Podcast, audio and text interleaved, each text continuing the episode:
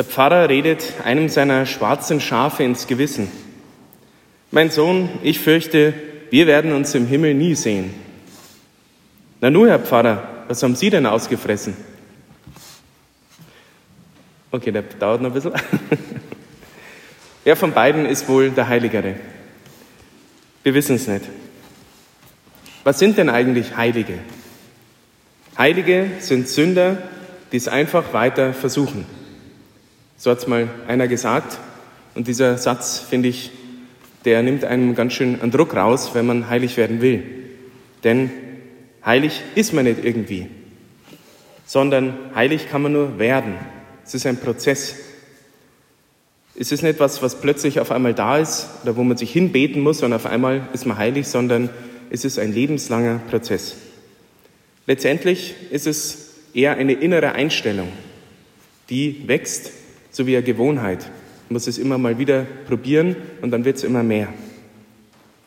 Und heilig sein ist auch nichts nur für die ganz Frommen oder für die, die da im Kloster sind oder was weiß ich für Leute, sondern für jeden Einzelnen von uns. Auch wenn wir sagen würden, ach, heilig bin ich gar nicht. Wir alle sind nicht heilig. Aber ich hoffe, wir sind ein bisschen motiviert, auf diesem Weg weiterzukommen. Wozu soll man denn überhaupt heilig werden? Ich habe selber schon gehört, dass Leute gesagt haben, oh ja, das Heiligsein, das muss man gar nicht. In den Himmel. Ach, entweder muss ich da gar nicht hin oder äh, da kommen wir sowieso alle hin. Beides ist falsch. Wozu soll man heilig werden? Wer nicht heilig wird, der kommt auch nicht in den Himmel. Ganz einfach, auch wenn es ziemlich negativ ist, aber genauso ist es. Der Himmel ist eigentlich, ich habe es am Anfang schon gesagt, das Ziel von unserem ganzen Leben. Ist auch der letzte Sinn von unserem Leben. Egal, was wir hier erreichen können auf dieser Welt, wo wir uns anstrengen, wo uns die Gesellschaft die ganze Zeit einen Druck macht, wir sollen irgendwelche Leistungen bringen, auch da hilft es immer wieder mal, sich zu erden und auf die zu schauen. Vielleicht haben wir sogar welche in der eigenen Verwandtschaft, die gar nicht viel leisten können, weil sie schon alt sind, weil sie irgendwie sonst beeinträchtigt sind. Und die können genauso heilig werden. Die hat der Herrgott sogar manchmal besonders gern. Noch lieber wie die, die meinen, das alles selber schaffen. Der Himmel ist eigentlich unsere Heimat. Es ist die Erfüllung all unserer Sehnsüchte. Deswegen können wir uns ihn gar nicht so richtig vorstellen. Weil alles, was wir hier erleben, die ganze Zeit, haben wir immer irgendwelche Sehnsüchte. Die Kirche ist kalt, also habe ich eine Sehnsucht nach Wärme. Der Pfarrer predigt so lang, der Herr Dirk, wenn er kommt, also möchte ich gern, dass schnell rum ist. Die Sonne scheint mir ins Gesicht, ich möchte, dass es ein bisschen dunkler ist. Wenn es dunkel ist, dann möchte ich eigentlich, dass die Sonne kommt und so weiter und so fort. Die einen haben schon Hunger, der andere hat gerade gut gefrühstückt, der ist eher zu voll, was auch immer. Immer sehnen wir uns irgendwie nach so einem gewissen Ausgleich, könnte man sagen. Nach einfach, dass man seine Ruhe hat, könnte man auch sagen im Bayerischen. Und die letztliche Ruhe, die gibt es ganz am Ende erst im Himmel. Und was ist noch der Himmel? Es ist das ewige Zusammensein mit Gott. Und nicht irgendwie am strengen Papa, der nur immer schaut, dass wir alles richtig machen, ist genau falsch. Auch wenn es teilweise Jahrzehnte und Jahrhunderte lang vielleicht falsch gepredigt wurde oder falsch in der Familie weitergegeben wurde. Der Herrgott ist nicht streng, er ist ganz aufrichtig, ganz ehrlich. Und vor allem ist er ganz Liebe. Der will, dass wir in den Himmel kommen, weil er eben mit uns ganz eng zusammen sein will. Es ist nicht so, dass wir uns das eben erleisten müssen und dann irgendwann kommt die Abrechnung und wenn wir einen Punkt weniger haben, dann ist die Himmelstür zu. So ist er nicht. So sind wir Menschen. Das ist das Nervige an uns Menschen. Wir rechnen die ganze Zeit. Der Herrgott rechnet da nicht so. Okay, ich hoffe, ich habe ein bisschen Lust gemacht auf den Himmel. Jetzt ist die Frage, wie komme ich denn dahin? Wie wird man heilig? Und ich kann da nicht so viel erzählen, weil ich selber noch am Kämpfen bin. Also lasse ich lieber die Heiligen das erklären, die, die es besser wissen, weil sie es eben schon geschafft haben. Und eine, ganz große Heilige, die kennt ja jeder, die Mutter Teresa. Die hat gesagt, um heilig zu sein, müssen wir zulassen, dass Gott sein Leben in uns lebt und das tut, was ihm gefällt. Und da merkt man schon, oh, so einfach ist es gar nicht. Überhaupt zu wissen, dass Gott in mir lebt, durch die Taufe, durch den Glauben, durch die Sakramente und dann ihn auch zulassen. Ich kann in die Kirche gehen, gehe zur Kommunion, nehme wirklich Jesus innerlich auf und gehe raus und mache einfach wieder mein Ding. Und dann habe ich zwar Jesus in mir, aber der kommt gar nicht raus. Der ist wie in so einem Käfig drin. Und der will raus, der will in uns und durch uns das Gute bewirken. Und dabei geht es nicht darum, dass wir kompletter anderer Mensch werden müssen, sondern Schritt für Schritt zeigt uns Jesus innerlich, hier, da hast du ein kleines Problemchen, da bist du ein bisschen blockiert, da ist eine Beziehung nicht ganz in Ordnung, da kannst du ein bisschen mehr anstrengen. Immer liebevoll, väterlich. Er haut nicht drauf auf die Finger, sondern er zeigt uns das. Und da ist immer die Frage, bin ich überhaupt offen dafür oder habe ich meine Scheuklappen und renne einfach durch die Welt und mache mein Ding und sehe gar nicht, wie rechts und links neben mir alles zusammenbricht oder Beziehungen kaputt gehen oder Leute von mir eigentlich Aufmerksamkeit und Liebe erwarten und ich die total ignoriere. Lass mal noch einen anderen sprechen, nicht ganz so bekannt, denn der ist noch ganz jung, ist vor einigen Jahren gestorben und erst vor kurzem selig gesprochen worden, der selige Carlo Acutis. Er sagt, Heiligkeit ist nicht ein Prozess, um etwas hinzuzufügen, sondern eigentlich, um etwas wegzunehmen. Das eigene Ich soll weniger werden, damit Gott mehr Platz hat. Auch hier merkt man, das eigene Ich soll weniger werden. Und da kriegen wir alle gleich einen allergischen Schock, weil es geht doch immer nur um mich. Ich bin doch das Wichtigste. Ich bin doch der Mittelpunkt auf der Welt. Und genau das, da sollen wir wegkommen davon. Vielleicht noch mit einem Bild, das ganz einfach ist, aber das hilft, vor allem wenn wir heute dann an den Gräber stehen, wo wir vielleicht den Grabstein betrachten, wenn der Pfarrer so lange betet und noch eine Ansprache hält, denken wir an das Bild des Bildhauers oder vom Steinmetz. Das ist ein ganz altes Bild vom heiligen Bonaventura, schon tausend Jahre her. Ist ein ganz großer Heiliger auch gewesen. Und er hat gesagt, der Bildhauer, der schafft nicht etwas, sondern der entfernt eigentlich nur etwas, um das verborgene Kunstwerk hervorzuholen. Das Werk von dem Bildhauer ist eigentlich die Entfernung des Uneigentlichen. Und das finde ich ein wunderbares Bild. Man könnte sich es auch mit dem Holz vorstellen oder mit irgendwas, wo man was ja, aus am groben Block irgendwas Schönes macht. Und er sagt nicht nur, ich füge da was hinzu oder sonst wieder, sondern ich entferne das, was nicht zu diesem Bild gehört. Ich entferne das Grobe, das, was unscheinbar ist, um die Schönheit, die da drin steckt, hervorzuholen. Also ganz interessant. Und das ist genau das, was Gott eigentlich mit uns versucht. Wir sind oft grob und irgendwie unscheinbar und irgendwie, wie auch immer, wie gesagt, so ein Klotz, der halt sein Ding macht in dieser Welt.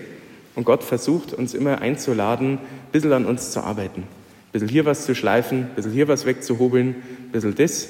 Nicht, um uns weh zu tun. Manchmal tut es sogar weh, wenn man Gewohnheiten bleiben lassen muss oder so. Aber damit die Schönheit immer mehr hervorkommt. Und die, die ganz schön sind, das sind eben die ganz Heiligen. Er will das Uneigentliche entfernen. Denn eigentlich, wer sind wir eigentlich?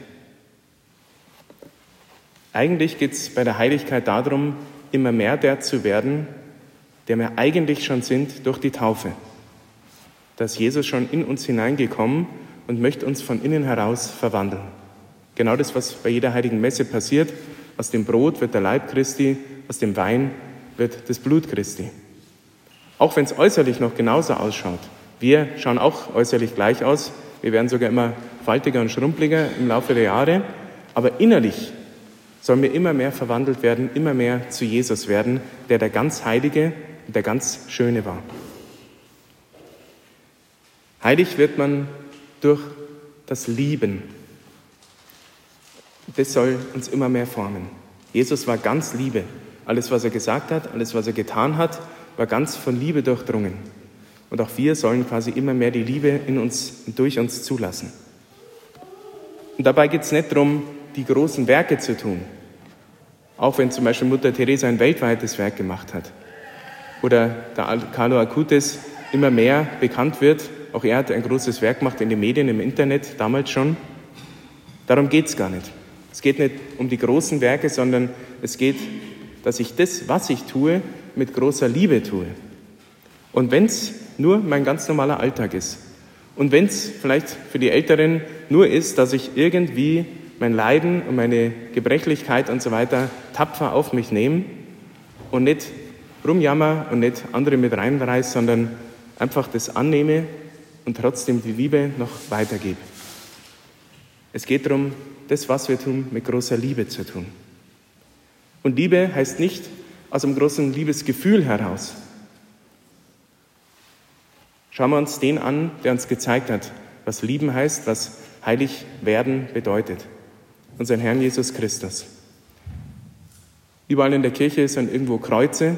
Man kann sich eins anschauen, vielleicht vorne am Hochaltar.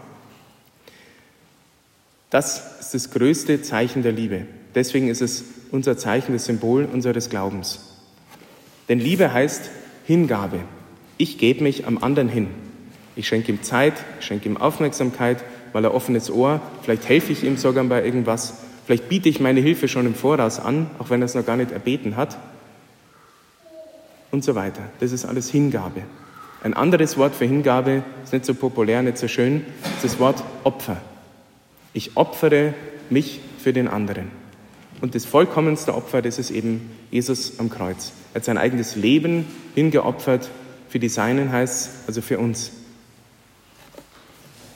Und das hat er ganz ohne großes Verliebtheitsgefühl gemacht. Eher mit ganz schlimmen Gefühlen. Wir wissen es am Ölberg, wie er da gerungen hat, sogar Blut geschwitzt hat. Kann man sogar nachweisen, dass das wirklich funktioniert bei extremen Stressbedingungen, dass dann wirklich aus den Schweißporen sogar Blut herauskommt. Also das ist wirklich unter extremsten Bedingungen. Da hat er gerungen. Er hat gesagt, ich müsste es gar nicht, ich bin eigentlich Gott. Ich könnte dem Ganzen entgehen, aber für diese ganzen Menschen, für die Kinder Gottes, für die nehme ich das auf mich. Das ist echte Hingabe. Ganz ohne Gefühle, aus einer puren Entscheidung der Liebe heraus. Und die Liebe rechnet nicht. Ich habe schon gesagt, Gott berechnet da nicht viel. Wir müssen nicht irgendeine Endleistung erbringen, sondern die Liebe schaut beim Geben nicht drauf, was sie zurückbekommt. Also auch ganz anders wie wir Menschen. Sondern sie gibt und den, das, was sie dann braucht, was sie gegeben hat, das bekommt sie von Gott. Gott will nicht, dass wir uns hinopfern und kaputt gehen, aller Burnout, unsere Standardkrankheit in unserer Gesellschaft, sondern er will, dass wir ganz viel geben, aber dass wir in der Quelle der Liebe bleiben bei ihm, weil seine Liebe sollen wir weitergeben. Nicht aus eigener Kraft, da sind wir ganz schnell am Ende, ganz schnell leer. Seine Liebe empfangen, seine Liebe weitergeben. Ja, Gottes Liebe ist der Kraftstoff für unser Leben und für unsere Heiligkeit. Und was sind jetzt die Tankstellen, wenn man es in diesem Bild anschauen will? Das sind vor allem die Sakramente. Genau das, wo wir gerade sitzen, in der Kirche, bei der Eucharistiefeier. Das ist das Sakrament der Liebe Gottes, heißt es auch. Hier kommt die Fülle der Liebe. Auch hier ohne große Gefühle. Manchmal darf man das empfinden, die Gegenwart Gottes bei der Kommunion. Manchmal hockt man sich hin und ist schon wieder mit Gedanken ganz woanders. Aber ich weiß, dass das die göttliche Kraft, die göttliche Liebe ist, die ich da empfangen habe. Dann braucht es immer wieder mal die Beichte. Das ist quasi der Reparaturservice auf diesem Weg. Oder auch mal die Waschanlage, je nachdem, wie grob das der Dreck ist. Dann braucht es ab und zu auch die Krankensalbung. Nicht nur vom Sterben, sondern auch dann, wenn wir sonst irgendwie schlimmer krank sind, auch bei psychischen Krankheiten. Auch da wird repariert, dass wir weiterkommen, nicht stehen bleiben. Und dann gibt es die Sakramentalien, die Dinge, die wir heute, denen wir heute noch begegnen, das Segnen, das Weihwasser, überhaupt die Gebete, Bilder, Gegenstände, alles, was mich daran erinnert, dass Gott da ist, dass er gar nicht weit weg ist, er ist nur ein Gebet von mir entfernt, könnte man sagen. Und das Beten an sich bedeutet, eine ganz persönliche Beziehung zu Jesus zu haben, eine Freundschaft zu leben, sein Herz bei ihm auszuschütten. Ich muss es gar nicht die ganze Zeit rumschleppen, den Mist, den ich erlebe und den ich leiden muss, sondern ich gebe es immer wieder Jesus ab. Dann wird es wieder leichter und dann kommen wir wieder weiter. So ungefähr könnte man heilig werden. Ich bin auch auf dem Weg, ich probiere es auch. Ich erzähle gescheit daher, aber ich hoffe, dass wir uns gegenseitig ermutigen. Und bei dem All muss man kein Profi sein. Man muss nicht der Perfekte sein. Perfektionismus ist die größte Lüge in unserer Welt, denn perfekt heißt übersetzt vollkommen. Und vollkommen wird es erst im Himmel. Die 100 Prozent gibt es erst im Himmel. Hier streben wir danach, wir versuchen es, aber ganz 100 Prozent, die gibt es erst im Himmel. Deswegen waren die Heiligen keine Übermenschen, sondern eben Sünder, die es einfach weiter versucht haben. Und mehr fordert Gott gar nicht von uns. Einfach, dass wir es weiter versuchen. Amen.